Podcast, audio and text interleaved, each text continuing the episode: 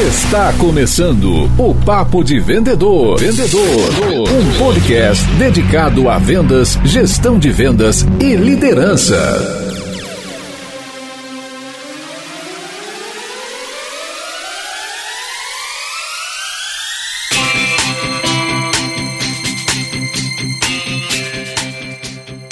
Olá, super vendedores, tudo bem? Estamos começando o nosso 18º episódio do Papo de Vendedor. Eu sou Leandro Munhoz e aqui do meu lado está Daniel Mestre. E aí, pessoal, como é que tá essa força? Dani, hoje vamos falar sobre PNL aplicado a vendas. Vamos trazer um conteúdo poderoso para quem está nos ouvindo. Mas antes, eu queria te perguntar: episódio sobre inteligência comercial com a Larissa lá da Rive. Cara, o que, que você achou da repercussão desse episódio? Cara, um episódio bem bacana, né? Um tema super moderno de vendas aí, coisa nova pro pessoal que já trabalha faz tempo com vendas, é coisa novas tecnologias, novas formas de fazer, formas que aumentam a nossa produtividade, como que a gente consegue trabalhar da melhor forma possível, melhorar resultado, tudo isso usando coisas, né, diferentes do que a gente está acostumado, né? Usando análise de dado, utilizando tecnologia tecnologia, utilizando um monte de coisa, né, super moderna mesmo, cara. Vendedor que gosta de estar tá antenado aí nas, nas tendências, precisa ouvir precisa voltar lá e ouvir assim que terminar esse episódio. Exatamente. Inclusive, o episódio de hoje do PNL, principalmente a técnica de ancoragem, vai trazer muitos insights para quando a gente for fazer a abordagem, né, seja cold mail, pro cold call, a gente personalizar isso. Então, tenho certeza que o episódio de hoje vai conectar muito com o episódio anterior. Tamo junto?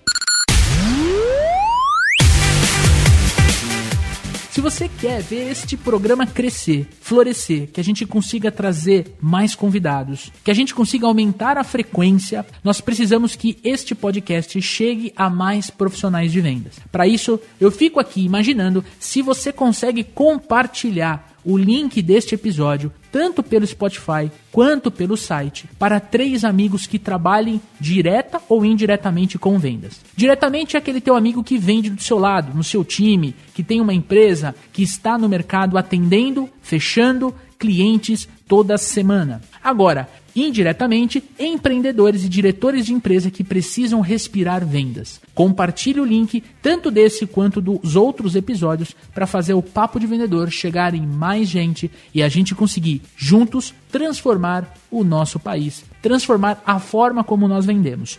Tamo junto?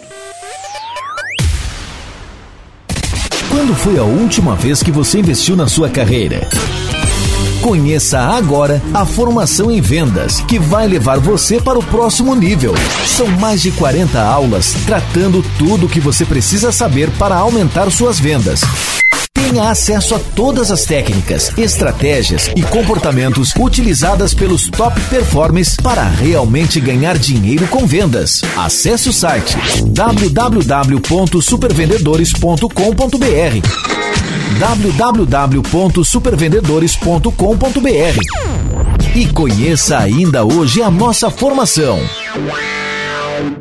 E aí, bora pra pauta?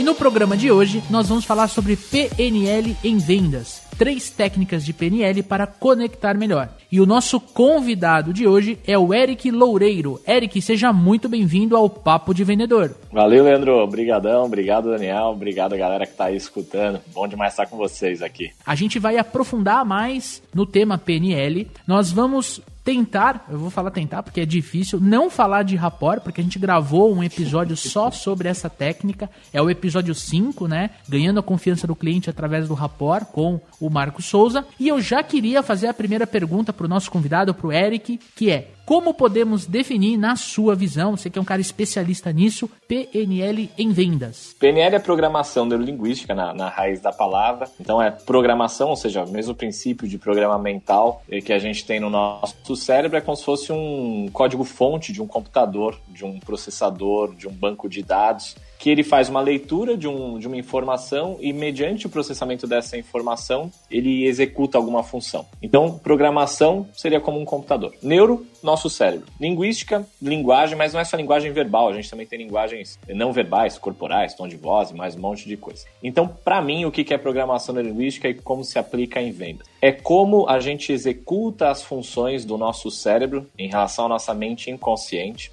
e como que a gente consegue interpretar e interagir com as mesmas funções do cérebro do nosso interlocutor, do nosso potencial cliente, do nosso prospect ou do nosso cliente atual. Então é entender os programas mentais, a programação mental que a pessoa carrega e a nossa própria. Hoje tem muitos termos que, que são muito semelhantes aos princípios da PNL. Tipo, o pessoal fala muito em gatilhos mentais. Ouve pra caramba isso daí. O Robert Cialdini trouxe muitos termos também específicos. Mas tudo isso é muito semelhante ao que a gente vive em programação neurolinguística. Usa muita linguagem, comunicação, verbal e não verbal, para poder interagir, fazer uma reprogramação com, com o cliente ou potencial cliente já entrando um pouquinho dentro do termo, né, de como a gente usa essa técnica dentro de vendas, eu queria que a gente conversasse sobre sistemas representacionais. Eu acho que isso é muito importante para os profissionais de vendas, né? Eu também não gosto dessa palavra, mas não para influenciar o cliente, mas para ele conseguir não só entender melhor o seu cliente, mas principalmente fazer com que a mensagem dele seja melhor entendida. E eu queria saber, na sua visão, como é que você define sistemas representacionais? Vamos seguir na analogia do computador. Antigamente, lá na época do MS-DOS, lembra dessa boa e velha época lá, telinha preta, escrita Opa. verde? Ali a gente enxergava os códigos do computador. A gente executava uma função, então dava um comando lá, C, dois pontos, qualquer comando lá e Enter e ele executava. Pensando no cérebro humano, a gente também recebe informações e comandos do mundo externo. Como é que a gente recebe essa parada? Através dos nossos sentidos. Tudo que a gente capta do mundo externo, a gente capta ouvindo coisas, vendo coisas, sentindo coisas, sentindo no, no, no, significado de olfato, paladar, tato. Então a gente capta informações do mundo externo e a gente, a partir dessa captação, a gente faz uma representação no nosso cérebro. Então, sei lá, eu ouço você me dizer, você me dizer alguma coisa aqui, Leandro, Daniel me dizer alguma coisa. Quem está ouvindo agora esse podcast está ouvindo a minha voz, está ouvindo a nossa voz. Então tem uma captação auditiva, né? Okay. E aí essa captação auditiva vai bater aqui no, no ouvido da pessoa, no tímpano da pessoa aqui, vai fazer uma vibração acústica vai virar sinal elétrico, vai ser conduzido esse sinal elétrico, vai bater no cérebro da pessoa. Bateu no cérebro da pessoa, vai se conectar com um banco de dados já existente lá dentro. E aí, mediante essa conexão com o banco de dados já existente, imagina que é um HD do computador, que você deu um comando e o processador levou aquilo e bateu no banco de dados. Mediante o processamento dessa informação, você tem uma resposta. Então, imagina, quando eu digo o que eu estou dizendo aqui e o ouvinte está ouvindo essas palavras, essas palavras vão, vão virando onda acústica, entra no ouvido da pessoa, vira sinal elétrico, vai até o cérebro da pessoa e se conecta com um banco de dados que já existe no cérebro dela. E o que, que, é esse banco de dados? É tudo que a pessoa viveu, tudo que ela acredita, a forma dela de enxergar o mundo, as coisas que ela, que ela ouviu ao longo da jornada dela como cliente ou como vendedor. E aí, quando conecta com esse banco de dados, com esse HD, gera um significado a pessoa ouviu uma palavra. Se eu disser aqui é, vendas, por exemplo, vai ter gente que vai adorar ouvir vendas, vai ter gente que está ouvindo esse, esse, podcast porque adora vendas, porque quer vender cada vez mais, e vai ter gente que está ouvindo esse, esse podcast porque tem desafio com vendas. Então, se a pessoa tem um significado no banco de dados dela de que vendas é maravilhoso, a mesma palavra gera uma resposta emocional, gera uma resposta comportamental totalmente diferente daquela pessoa que eventualmente está ouvindo esse podcast porque, puta, cara, eu queria, queria aprender a vender, mas eu não consigo, eu bato cabeça, não acerto as vendas, eu preciso ouvir esse podcast porque eu estou tendo muita dificuldade. Esse banco de dados, ele tem um outro tipo de informação. Não é melhor nem pior, tá? Só, só são só são informações diferentes, só são vivências diferentes, só são verdades diferentes. E a partir do que está nesse banco de dados, gera uma resposta. Então, o, e essa resposta pode ser comportamento, pode ser falar algo, pode ser fazer algo, pode ser decidir algo e tal. Então, o que é o sistema representacional? Existem dois sistemas basicamente, tá? Existe um sistema de captação e um sistema de representação. O que é o sistema de captação? Putz, o cara ouviu, viu algo, sentiu algo. Então, quando eu digo uma palavra, é uma captação. Bateu no ouvido do cara pela captação auditiva. E ele vai representar no cérebro dele. E uma coisa que pouca gente entende isso, mesmo em programação neurolinguística, mesmo treinadores experientes em programação neurolinguística, eu mesmo no começo da minha jornada não entendia isso, fui entender quando eu fui fazer formações com o co-criador da PNL, com, que é o mestre do Tony Robbins, que se chama John Grinder, um senhorzinho de 80 anos. Passei uma temporada com esse senhor lá na Europa, lá fiquei dois meses lá estudando com ele. E aí que eu fui entender que existem dois sistemas diferentes. Um é de captação e outro é de representação. Por isso que vem o nome sistema representacional. Então, quando eu falo essas palavras que eu estou dizendo, quando a gente está falando essas palavras que a gente está dizendo, quando a gente fala de vendas, quando a gente fala de oferta, gente, o cara faz uma captação auditiva, por exemplo. Mas não necessariamente o sujeito vai fazer uma representação auditiva. Ele pode fazer uma representação visual. Ou seja, ele ouve a palavra vendas e no cérebro dele vem aquela imagem de quando ele foi fazer uma oferta para uma pessoa e tomou um não sonoro e, nossa, aquilo lá desencadeou um processo todo tenebroso no cérebro dele e aquela imagem marcou. Então ele representa dentro do cérebro dele como uma imagem. Imagina que falei vendas, deu um, deu um comando para o cérebro dele, mandou lá, deu um C, dois pontos, vendas, enter, pá! Entrou esse som no cérebro da pessoa. O banco de dados varreu, achou uma imagem, falou: essa imagem aqui é relevante nesse processo. Devolve a imagem para o cara.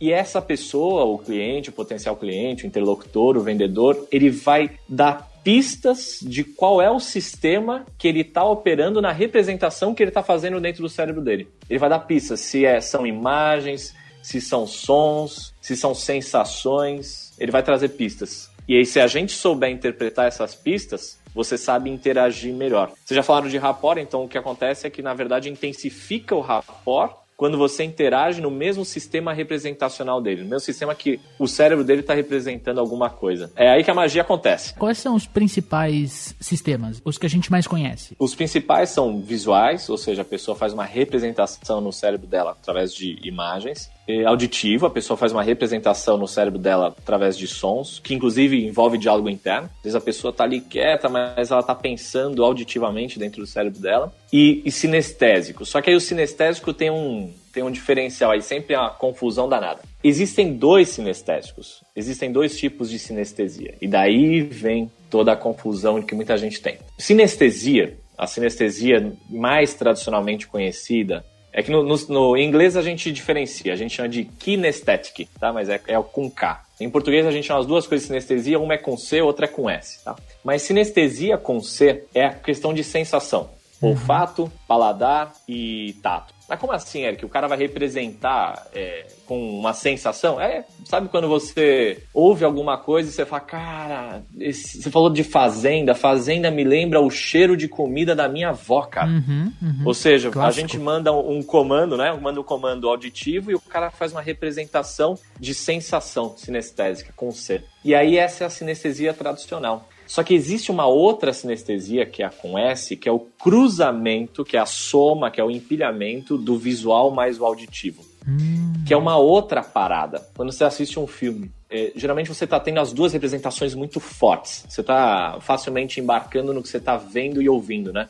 E aí você está numa sensação, uma sinestesia com S. Mas assim, resumindo, é sons, imagens e sensações. Basicamente são os três sistemas representacionais que a galera opera. A gente está conversando com o cara para a gente saber o sistema que ele está operando. A gente pode usar essa, essa história do vocabulário, por exemplo, né, dele falar ah, mas eu não estou enxergando o meu problema resolvido. Significa que ele está operando o sistema visual, por exemplo. Né? E se ele fala, ah, mas eu não estou entendendo muito bem. O entendendo ele é mais auditivo ou ele é mais sinestésico? Como é, é, é, por aí que a, gente, que a gente tem as pistas? É por aí. Esse é um jeito de pegar pistas, na verdade. Um jeito é você pegar as palavras, que a gente chama os predicados, né? Mas, enfim, o termo técnico não é, não é o que nos interessa, é, é saber como, como usar isso, né? Em vendas. Então pensa, vai ter palavras que o cara vai dizer, que o, a pessoa vai dizer que vai que vai dar uma pista em qual sistema a pessoa está operando. Por exemplo, esse exemplo que você deu aí, Daniel. O cara fala, o sujeito fala assim: "Ah, eu não consigo ver o ganho que eu vou ter por comprar esse produto, por comprar esse serviço. Eu não consigo enxergar de que forma isso vai me ajudar." Sugere, tá? Sugere que ele está operando no sistema eh, visual. Uma coisa importante é a seguinte: também existe um outro, um outro mal entendido muito comum em quem começa a estudar programação neurolinguística. Fala assim: ó, as pessoas são um sistema. Ah, fulano, o Joãozinho é visual, o Luizinho é auditivo. Ninguém é nada, as pessoas estão tudo. Ou seja, ninguém é 100% do tempo uma pessoa que representa visualmente o mundo. Ninguém 100% do tempo representa auditivamente o mundo ou sinestesicamente o mundo. As pessoas ciclam nessas paradas todas, nesses sistemas o tempo todo. Então, naquele momento em que a pessoa está dizendo, ah, cara, eu não estou enxergando o valor do que você está querendo me dizer, sugere que ela naquele momento, sugere fortemente, com alto índice de acerto, que naquele momento a pessoa está operando no sistema representacional visual. Você está conversando com ele, o, cara, o camarada pode não estar tá vendo nada, não estar tá vendo uma informação, um folder. Estamos pelo telefone, né? Pelo Estamos telefone. pelo telefone, vendendo Exatamente. na pandemia.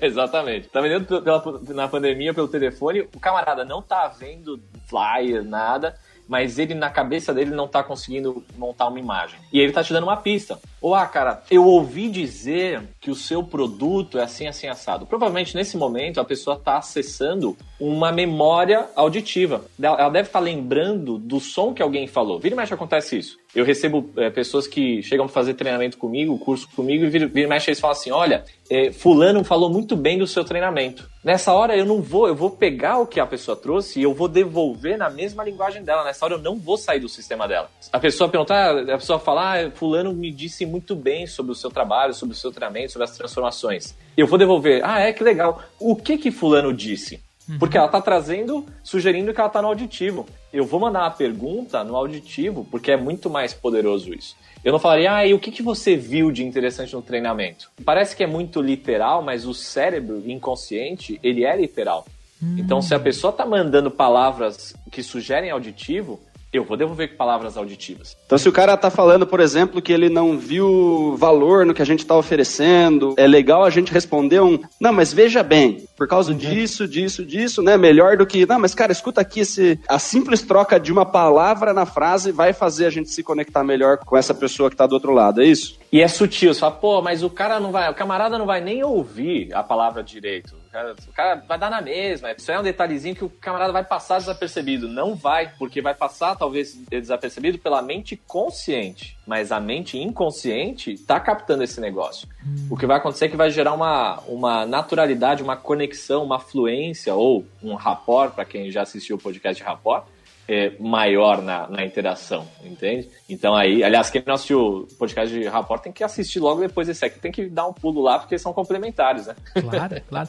Agora, vai gerar a conexão. Quero puxar aqui para nossa mesa, para o nosso papo, é o seguinte, é muito difícil a gente conseguir pegar essas palavras, né? Então eu estou conversando com você e eu estou percebendo o que você está falando, como você está falando, se você está usando termos mais visuais, mais auditivos, é, que são mais simples do que o sinestésico, né? O sinestésico vai pro eu não tô sentindo, eu não tô me sentindo tão bem durante a nossa conversa. Enfim. É, não peguei a ideia. Não, não peguei a ideia, boa, pegar, excelente. É tato, é. Excelente. Cara, eu queria saber o seguinte, como é que a gente pode dar algumas dicas, né, pro nosso amigo ouvinte de como ele pode treinar isso, né? Como é que Nossa. ele pode se treinar a começar a perceber. Porque assim, ó, quando a gente está com um cliente, a gente precisa vender para bater uma meta, para fechar um número, né? E aí a gente, ao mesmo tempo, a gente quer agradar, a gente quer fazer as coisas por ele, quero fazer a abordagem, a conexão, levantamento de necessidades, tem muita coisa acontecendo dentro da minha cabeça como vendedor. Porra, como é que eu ainda paro para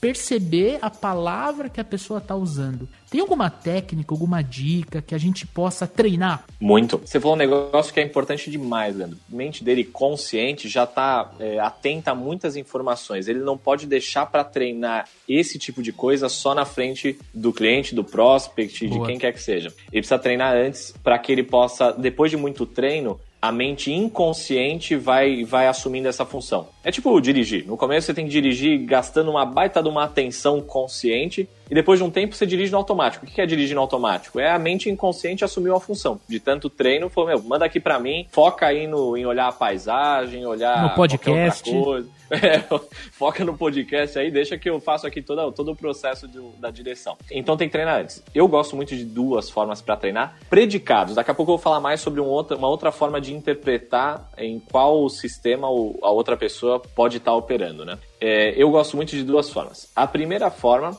é treinar com música.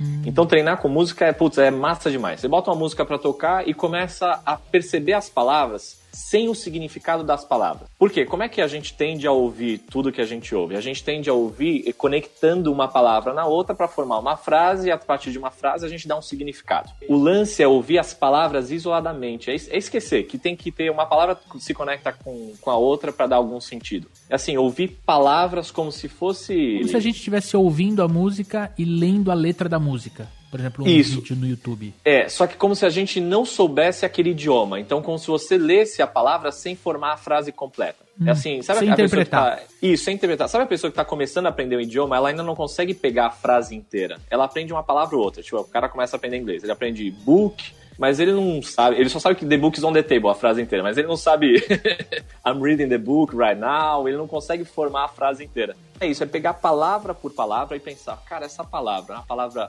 visual, por exemplo, ver, é, enxergar. São alguns adjetivos também, tipo claro, luminoso. Como é que você vê claridade, né? Você vê, você vê claridade, você. Como é que você vê claridade? Você vê claridade, você vê luz, né? É auditivo, é ouço, voz, fulano me disse, e aí são palavras, são predicados auditivos. Esse sinestésico, é legal dar, dar alguns exemplos sinestésicos, porque algumas pessoas têm, têm um certo desafio de compreender o que são predicados sinestésicos. Por exemplo, é, pegar envolve tato, confortável envolve sentir conforto, é, isso não me cheira bem. Cheiro é alguma coisa de sensação. Esse problema que a gente está enfrentando para ter um gosto tão amargo gosto. São essas coisas. Ah, isso, isso é muito duro para eu ter que lidar com essa realidade.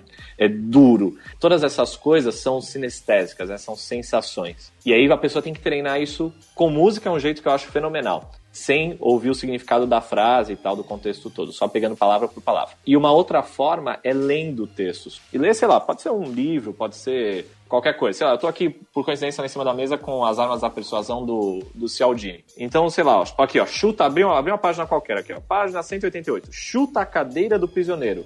Chuta é uma coisa de sentido, uma coisa de, de corpo aqui, ó. Quando o olha, olha, visual parece estar diante. Estar diante visual também. Entende? Você pega aqui qualquer coisa, você vai enxergar palavras em sistemas diferentes. Então tem que treinar antes.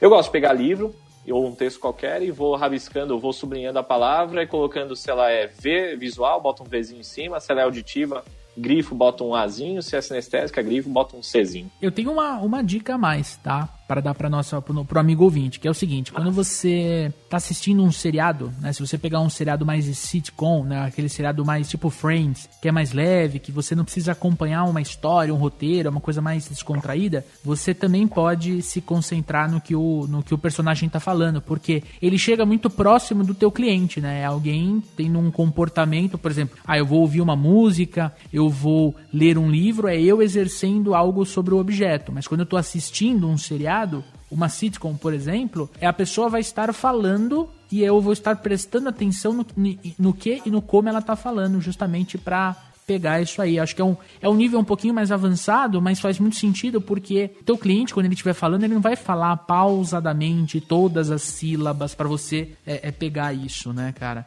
Faz sentido. Eu até recomendaria o cara fazer uma escadinha desse processo. Tipo, começar Boa. lendo o texto, que é mais devagar, um processo mais lento, depois partir para a música, que é um processo que dá para não tem tanto diálogo, não tem tanta interação, e depois partir para essa ideia do seriado. A ideia do seriado é massa demais, hein? boa demais. Vamos mudar aqui mais um, mais um ponto dentro de PNL que a gente acha super interessante aí, que é ancoragem. Tem a ancoragem de você usar, de repente, um estado emocional que é muito bom para você vender, você conseguir voltar para ele sempre que você precisa. Isso daí já bem mais avançado, né? Se a gente conseguir dar conta disso daí, passar para o nosso amigo ouvinte alguma pequena técnica de ancoragem aí, acho que seria bem interessante. O que é uma âncora, tecnicamente, tá? Uma âncora é um disparo, é um gatilho, é um, um estímulo externo que a pessoa converte quando bate, então, vai, uma música. A gente deu o exemplo agora de uma música. Uma música que tocou no ambiente que a pessoa tá. Uma frase que eu disse, uma imagem que eu mostrei, um,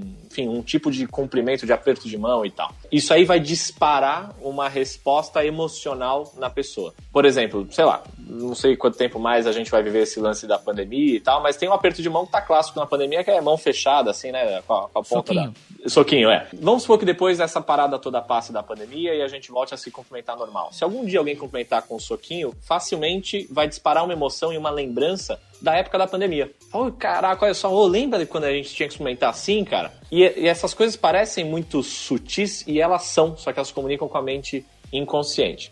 Então, o que é uma ancoragem? É, é através de um estímulo você criar uma resposta emocional. Aí começou-se a usar muito a ancoragem preço, né? A gente usa muito isso, ancoragem preço. Então, primeira coisa, ancoragem preço é importante separar preço e valor. Então, valor é o valor percebido que uma pessoa percebe o cliente ou o prospect percebe do seu produto, serviço, da sua ideia. E preço é o quanto você vai cobrar para o cara ter acesso àquele produto, serviço ou ideia. Então, quando você ancora valor, significa você está mostrando aquele produto, aquele serviço, aquela ideia e você está criando uma emoção. Como é que se cria uma âncora? Se cria num momento de emoção. Então você mostra lá, o cara, você vai explicando o produto, o serviço. Fala, cara, isso aqui resolve tal problema. Esse treinamento serve para isso, isso e isso. Para você que está vivendo essa situação, assim, assim, assim, assado para você que não consegue dormir direito, que você se lida mal com a raiva, com a ansiedade, com estresse, com medo, não sei o que lá. E aí a pessoa vai sentindo uma emoção, fala, caraca, eu vivo isso, cara, eu vivo isso, eu vivo isso. E aí eu vou mostrando como que o curso ou treinamento resolve aquela situação. Então esse treinamento vai funcionar assim, porque eu vou te explicar como que a sua mente inconsciente funciona, como que as suas emoções são criadas, como que tal e tal coisa acontece. E nessa hora o cara tá vivendo uma emoção. A pessoa tá falando, putz, cara, é tudo que eu preciso, é tudo que eu preciso, é isso aí, é isso aí, tá falando comigo. Então eu estou ancorando o valor, eu estou mostrando a minha solução mediante um estímulo emocional, falando, ó, isso daqui vale muito. Percebe o valor? Vale muito. E toda aquela emoção tá ali disparada, tá ali conectada com o meu produto, o meu serviço. E aí depois eu faço uma derrubada no preço. Fala, tá vendo isso tudo que você já tá lá no ápice do estado emocional? E agora tudo isso pode ser seu por somente essa parada esse valor aqui, ó, só por 12 de tantos reais. E aí a pessoa fala: caraca, eu já tava com a baita da emoção construída, comprei o valor, ancorei o valor no, na, na solução que a pessoa me trouxe, e agora ele faz tudo isso por um valor menor. Ou seja, ainda tem a vantagem de pagar mais barato, e aí o estado emocional tende a dar um pico. E aí, se dá um pico nessa hora e você dá um comando para ação, então agora faz o seguinte, ó. Clica no botão aqui embaixo, faz a sua inscrição, garante a sua vaga agora mesmo, porque as vagas são limitadas. Pronto. Você acabou de criar ancoragem, disparou uma emoção, intensificou a emoção e no ápice da emoção você dá um comando para ação. E aí a coisa flui absurdamente. Porque, na verdade, as pessoas compram na emoção e justificam na razão. Em cima de toda essa explicação aí, mostra para o nosso amigo ouvinte que provavelmente já cansou de, de ouvir isso, mas tem muito vendedor que repete esse erro de passar preço antes de entregar valor da solução. Se a gente passa primeiro preço, o cara, putz, mas eu penso ali naquele negócio, na dificuldade que ele vai ter para pagar e tal, a primeira emoção que ele tem perante a nossa proposta é uma emoção de dificuldade, de aperto, de caramba, não sei se vai vai dar. E se a gente cria essa, essas emoções positivas de problema resolvido, de pintar uma imagem futura onde ele está sem os problemas e tudo mais, a gente faz ele sentir o problema resolvido, não o problema resolvido, mas como ele se sentiria sem o problema estar existente. Isso daí gera uma emoção muito forte que deixa ele muito mais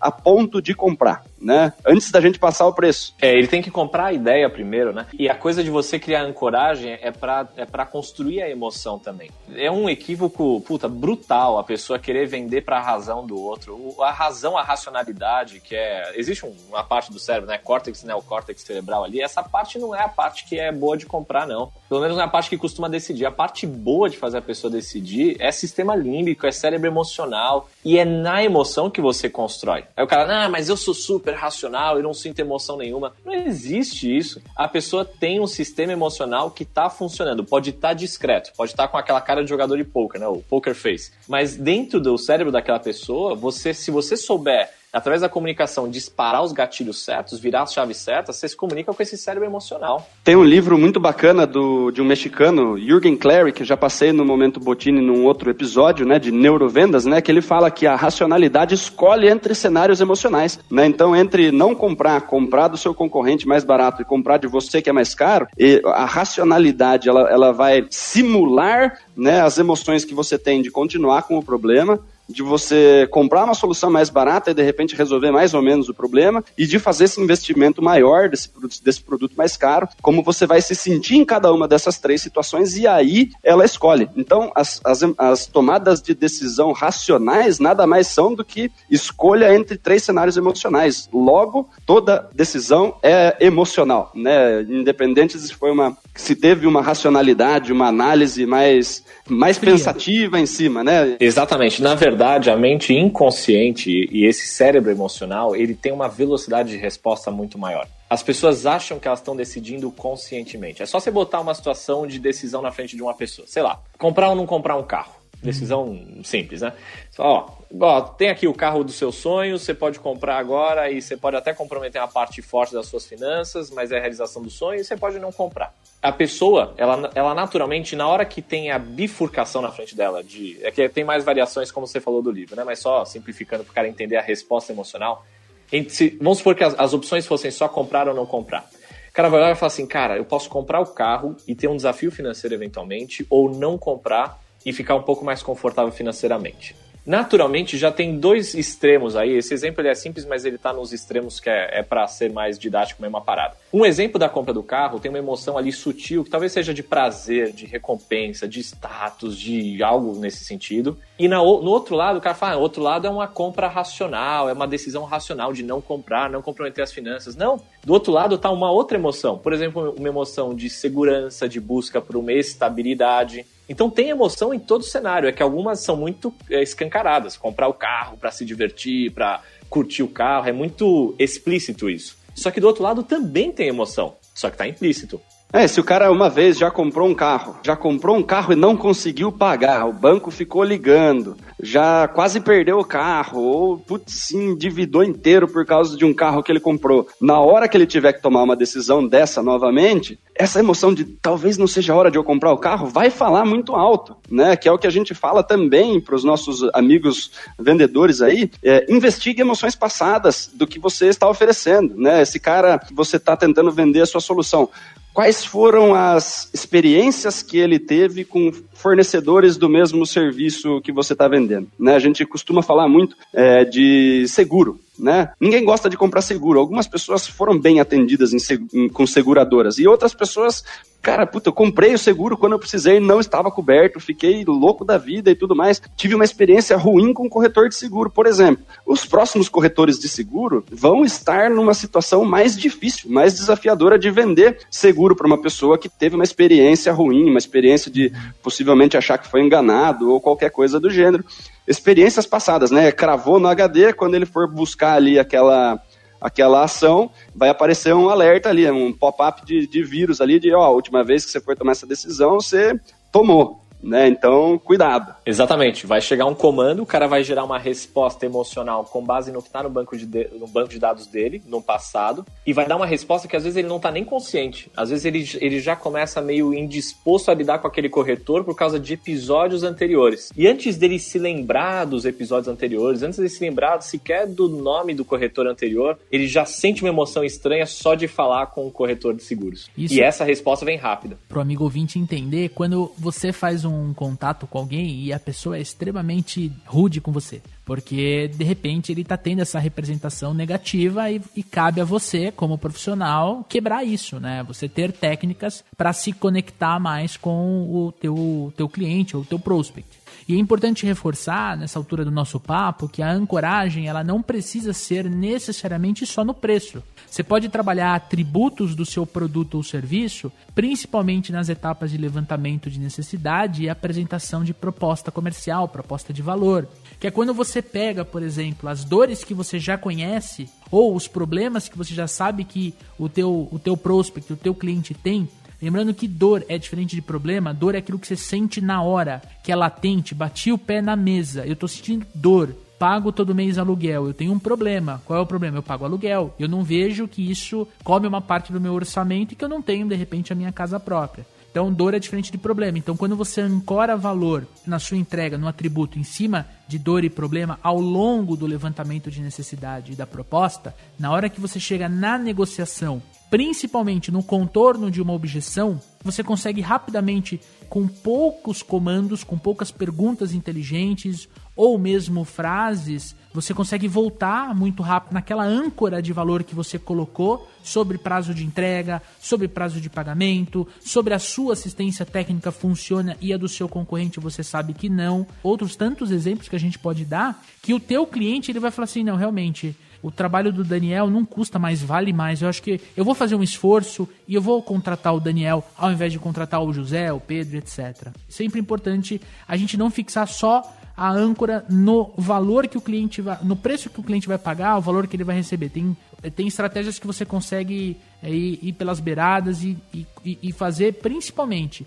na hora da negociação esse contorno de objeção com maestria. Geralmente quando o cliente fala assim, nossa, mas você é um baita negociador, um baita vendedor, é que você sabe que você atingiu justamente esse objetivo. A coisa de ancoragem, no final das contas, é como você vai manusear, como que você vai interagir, como que você vai conduzir o estado emocional daquele cliente ou daquele prospect. E vai ter gente que o estado emocional vai ser potencializado por preço. Então você fez ancoragem valor e deu preço, e reduziu o preço, o cara fala, cara, fenomenal, nossa, é tudo o que eu queria, e desperta uma resposta emocional. Vai ter pessoa que não, vai ter pessoa que ela não é tão movida a preço, vai ter pessoa que ela é movida a, sei lá, um bônus, um algo a mais, vai ter gente que é movida a um outro ganho secundário que vai ter, enfim, cada um vai ser movido por um critério diferente. Aliás, critério também é uma uma coisa importante em programação neurolinguística que tem tudo a ver com vendas também. E saber manusear esses estados emocionais, ou seja, saber construir estados emocionais cada vez mais intensos, é o que facilita o processo de compra. Porque ficar quebrando objeções racionais é muito mais trabalhoso. Se você, logo de cara, atende ah, os critérios daquela pessoa, se comunica no sistema representacional dela, estabelece rapport com a pessoa, ancora valor, cria valor, cria emoção, ou seja, fala a linguagem da pessoa, não só o tecnês, né? Fala a linguagem da pessoa. A partir do momento, a hora que você vai para a oferta, para o fechamento, para o acompanhamento, para o pós-venda, tudo flui melhor, porque já existe uma ancoragem, ou seja, quando a pessoa pensar naquele produto, naquele serviço, naquele, naquele vendedor, ele já tem uma resposta emocional melhor. E vendas tem muita resposta emocional, né? Tem muita gente que tem um banco de dados anterior com significados negativos em relação a vendas. E aí, às vezes, a pessoa já responde a, ao vendedor de uma forma indisposta. Porque o cérebro generaliza. Com base numa experiência passada, eu trato todas as próximas presentes e futuras, né? É o que eu chamo de estigma do vendedor, né? São tantos vendedores fazendo coisas erradas, vendedores mau caráter que tem por aí, fazendo sujeira no mercado, que quando nós que estamos fazendo um trabalho bacana, somos profissionais de verdade, estamos querendo se desenvolver né, e resolver problema do cliente, a gente senta na frente dele e ele, sem nos conhecer, vê um impostor, vê um manipulador, vê alguma coisa de experiências passadas, né? E daí fica um cenário super desafiador para a gente combater aí essa, essa programação aí do nosso cliente. Não sei se o amigo ouvinte sabe, né? Se não escutou nosso, nosso episódio piloto, episódio que eu e o Dani gravamos, né? Ah, o nosso podcast chama-se Papo de Vendedor justamente por ser uma grande provocação a essa reação negativa que as pessoas têm, né? Putz, lá vem o Daniel com esse papo de vendedor, o Leandro com esse papo. É que nem eu falei no piloto, falei, eu tenho orgulho de ser vendedor. Então quando alguém me fala isso, né? Óbvio, eu não vou enganar eu não vou agir de má fé, eu não vou influenciar ninguém só por aquilo que eu quero e tudo mais. Eu vou exercer o meu papel, eu, vou trabalhar, eu vou transformar a vida de muita gente, né, do meu cliente principalmente. Então, o papo de vendedor, ele é sim uma provocação a esse infeliz estado mental que a gente tem, essa representação do tipo, puta, ela vem, né, corretor de imóveis, então, nossa, o cara me vendeu um empreendimento que tinha piscina, mas não. Todo mundo tem uma história ou conhece alguém que acabou sendo enganado. Então, uh, eu queria só fazer esse disclaimer, já finalizando o nosso episódio, baita conteúdo, né? Mas eu queria falar sobre modelagem em PNL. Eu queria muito aproveitar, o Eric é um baita especialista nisso, eu queria, cara, me conta um pouquinho, né? O que, que é modelagem na PNL? Aliás, a PNL nasceu por causa da modelagem, né? a PNL nasceu de observar a excelência. O que é modelagem, o que é excelência? alguém constrói um resultado extraordinário, alguém conquista um resultado extraordinário em vendas. É, toda, toda a estrutura, todo o mercado tem um camarada que ele é fera em vendas e ele tem resultados e você pode dar o que for para esse camarada vender, ele vai arrebentar, vai explodir. Nem sempre ele consegue ter a mesma excelência em outras áreas da vida, então é importante modelar é, segmentando qual aspecto da vida da pessoa eu considero ela de excelência, né? Então, eu já tive mestres que eu vou olhar e falar, cara, esse camarada é incrível em tal aspecto, vou modelar nesse aspecto, mas outro aspecto eu não quero é, modelar. Então, o que é modelar? É se alguém conquista um resultado, se alguém já construiu, já chegou em um resultado, essa pessoa tem um jeito de chegar lá. Porque você deve perceber, quando o camarada chega num resultado de excelência, ele repetidas vezes ele chega lá. Não é aleatório o negócio. Ele tem uma programação inconsciente para produzir esse resultado. Então modelar o que, que é? É pegar quais são as pistas, quais são, qual é o caminho que a pessoa constrói para produzir esse resultado eh, várias vezes, né? Aí tem um equívoco muitas vezes que a pessoa fala assim, ah, modelar então é eu é, copiar as estratégias da pessoa.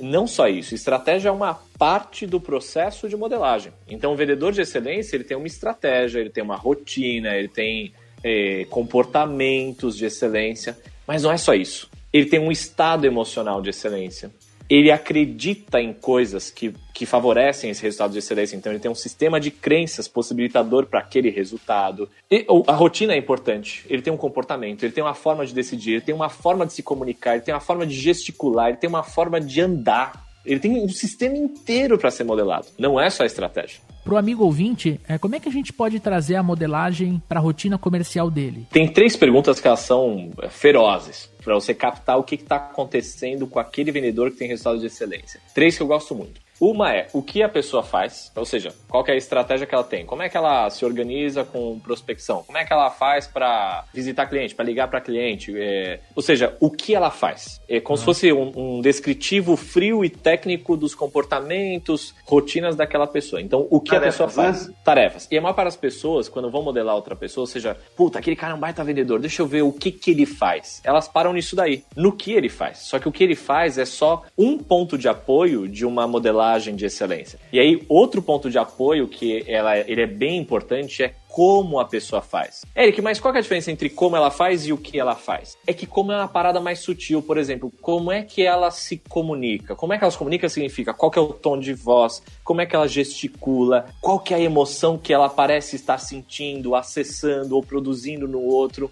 Então esse como é como se fosse a roupagem, a embalagem, não é o que ela faz, não, não é difícil de descrever tecnicamente. Imagina que a pessoa vai fazer um relatório. É fácil colocar no relatório o que ela faz, o que o vendedor de excelência faz, mas é desafiador colocar no relatório como ele faz. O como é um lance, é um lance mais sutil, menos é, frio, racional e estratégico, mais, mais comportamental, a energia, o tom de voz, a emoção, essa parada tá no como a pessoa faz. E aí uma terceira pergunta que ela é, assim, essa é brutalmente ignorada por quase todas as pessoas quando vão começar o processo de modelagem, é por que a pessoa faz? Eu vou te dizer uma parada. Geralmente, essa resposta é ignorada pelo próprio modelo de excelência, ou seja, por aquela pessoa que está sendo referência naquele aspecto de modelagem. O vendedor top, muitas vezes ele não tem consciência porque ele faz o que ele faz. Você uhum. pergunta, meu, por que, que você vende dessa forma? Faz, porra, porque vender é legal demais, cara. Porque vender, sei lá, vender é,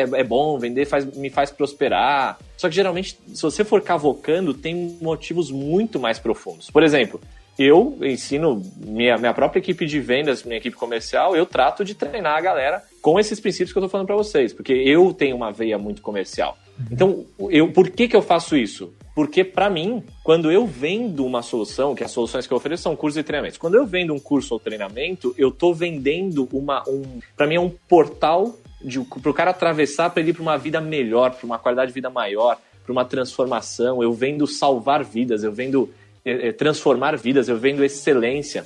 Só que geralmente as pessoas não têm consciência. Eu hoje tenho. E hoje, antigamente eu não entendia isso. Por que, que eu amo tanto falar da minha solução? Qual que é o porquê que está por trás disso, né? Hoje eu tenho consciência. Se você pegar um vendedor de excelência, alguns vão ter consciência, outros não vão ter. Quando você revela esse porquê, é aquela motivação, manja aquela frase, quem tem um porquê suficientemente forte supera qualquer travessia, qualquer obstáculo, qualquer desafio, qualquer como e tal é esse tipo de coisa. É porque o cara tem uma intenção, ele tem uma, um, uma crença, uma verdade, uma busca, sabe? Sensacional. Inclusive, gente, é muito interessante a gente notar, né? Uh, o Eric falou o que, come, por quê. É, eu gosto de fazer uma analogia. Movimento não é deslocamento. Então, quando a gente modela alguém só pelo, pelo o que, a gente percebe, ah, eu quero saber qual é a ferramenta que ele usa, qual é o equipamento que ele tem, o que, que ele faz de tão diferente para poder prospectar melhor ou conectar melhor, a gente acaba não prestando atenção realmente no como. Tem aquela historinha que é muito usada uh, em treinamentos comportamentais ou treinamentos de vendas, que é o seguinte: se eu tiver que cortar uma árvore em um dia, eu vou passar seis horas afiando meu machado. Então todo mundo se apega ao que fazer, né? Mas assim, tem um estilo para você afiar o teu machado, é o como. E mais profundo, é é como o Eric falou, é mais denso quando você entende o porquê que eu tô afiando esse machado e por que eu vou cortar a árvore, né? Cara, sensacional. PNL é um tema apaixonante, eu poderia ficar falando aqui por duas horas e tenho certeza que vocês também. Tem vários temas que eu queria uh, conversar, uh, linguagens não verbal, linguagem verbal, critérios, que é o que o Eric comentou, uh, aprofundar um pouco justamente é, nesses tópicos. E fica aqui o convite de você participar de um novo programa, Eric, um PNL aí, parte 2, para a gente falar mais, descer um pouco mais nisso, porque, cara, sensacional. Bora, convite aceito. A hora que vocês quiserem, a gente marca aí. Só, só considerar as agendas que estão a nossa maior loucura. Vai ficar para um segundo episódio, uma segunda parte, porque tenho certeza que nossa audiência vai gostar desse material.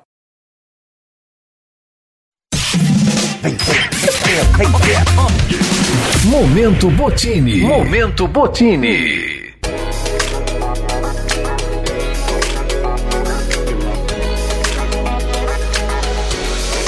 Eu trouxe um livro que é bacana, não terminei de ler ainda, confesso, porque são, sei lá, 700 páginas, mas é um prato cheio de modelagem aí, que é o manuscrito original do Napoleon Hill. É quase um Senhor dos Anéis, é uma chapa de 700 páginas que ele justamente pegou um monte de coisa das pessoas mais bem-sucedidas da época dele ali. Dá para chamar de um roteirinho para modelagem, Eric? Total, na verdade, a vida dele é total modelagem e, de, e o, que é, o que é legal da modelagem é que você tem, você revela uma estrutura que você pode compartilhar com o mundo para duplicar a excelência em outras pessoas, né?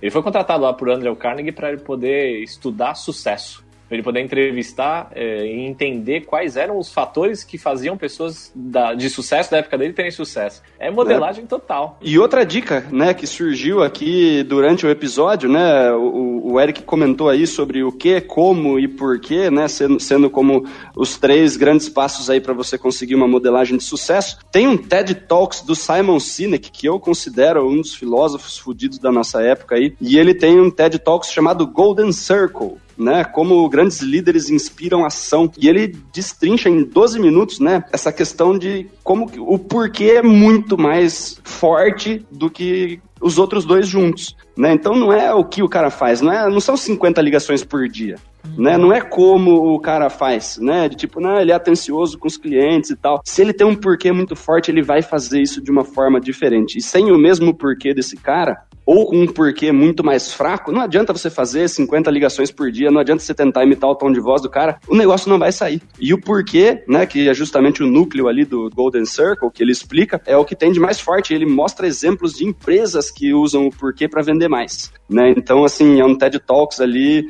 maravilhoso, chama Golden Circle, do Simon Sinek. Aliás, o livro dele, Comece pelo Porquê, é feroz pra caraca. Por que, que o porquê é tão poderoso? Porque o porquê revela uma crença, alguma coisa que a pessoa acredita. E as pessoas morrem, matam por uma crença. E isso são extremos, né? Morrer e matar por uma crença, em nome de uma crença, são extremos. Você pega os kamikazes, os no Oriente Médio é, é, também uma relação parecida, por uma crença. Agora, se o vendedor ele entende o poder de uma crença, e se o líder de vendas entende o poder de uma crença, aí, aí o bicho pega. Aí não é pega, é feroz. E as suas indicações, Eric? Eu gosto muito das Armas da Persuasão, do Robert Cialdini, eu acho um baita livro. Não é um livro de PNL, mas é um livro de, de vendas que contém PNL sem explicar PNL, é, é só traduzir.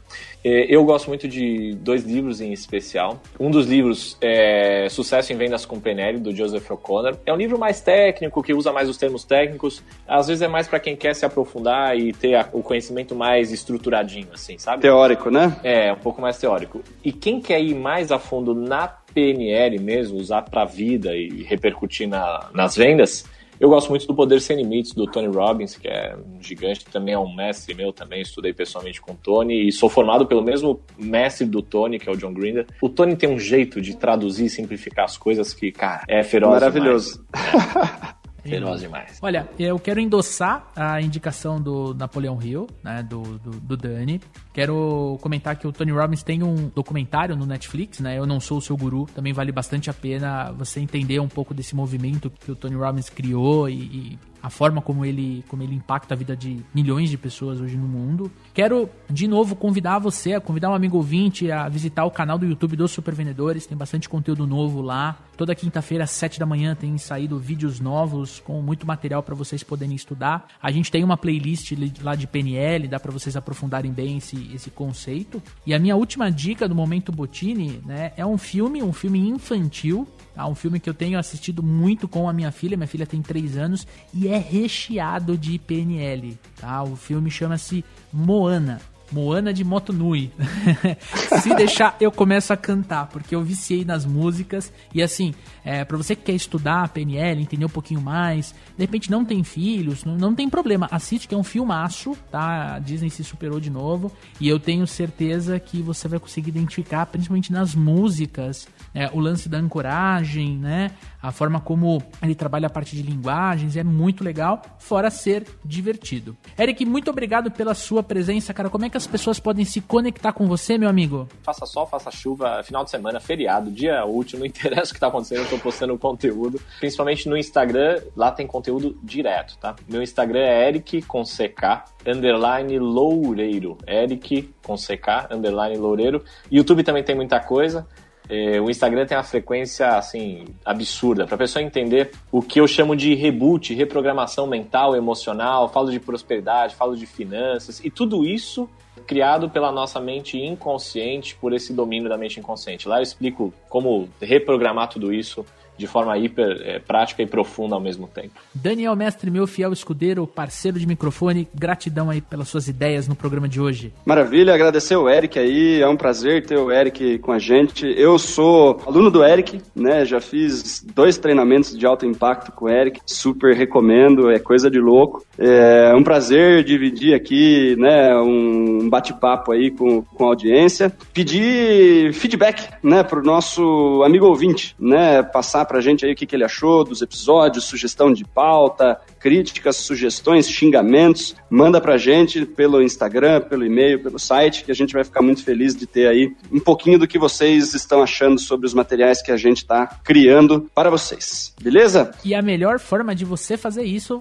já sabe, é printando a tela do, do Spotify aqui, do, ou do player que você está usando, posta no Instagram, marca arroba supervendedores que a gente vai trocar uma ideia com você lá, tá bom? Tem o botãozinho de compartilhar mesmo, direto no Stories lá, que o cara só clica ali Sim. em cima e já vai direto pro episódio para ele poder ouvir e tudo mais. Eric, brigadão, quer deixar mais um recado aí? Só agradecer, gratidão, Daniel, é sempre uma honra né, servi-los e acompanhá-los aí nessa missão. Parabéns pelo projeto, tá lindo demais, tá massa demais, bacana demais. E é muito bom colaborar com vocês aqui. Sempre que precisar, conta comigo aqui. Parabéns pros ouvintes, porque, cara, Hoje em dia, evoluir, se desenvolver, se aprimorar é o que vira o jogo. E enquanto alguns estão vivendo no automático, os outros estão se renovando. E isso vai fazer uma diferença brutal lá na frente, pode ter certeza. Lá na frente a conta fecha. É isso aí, meu amigo ouvinte, minha amiga ouvinte. Muito conteúdo de qualidade para você poder transformar a sua carreira em vendas. Tamo junto, um forte abraço, boas vendas e sucesso! Este podcast foi editado por EditaCast. Acesse editacast.com.br.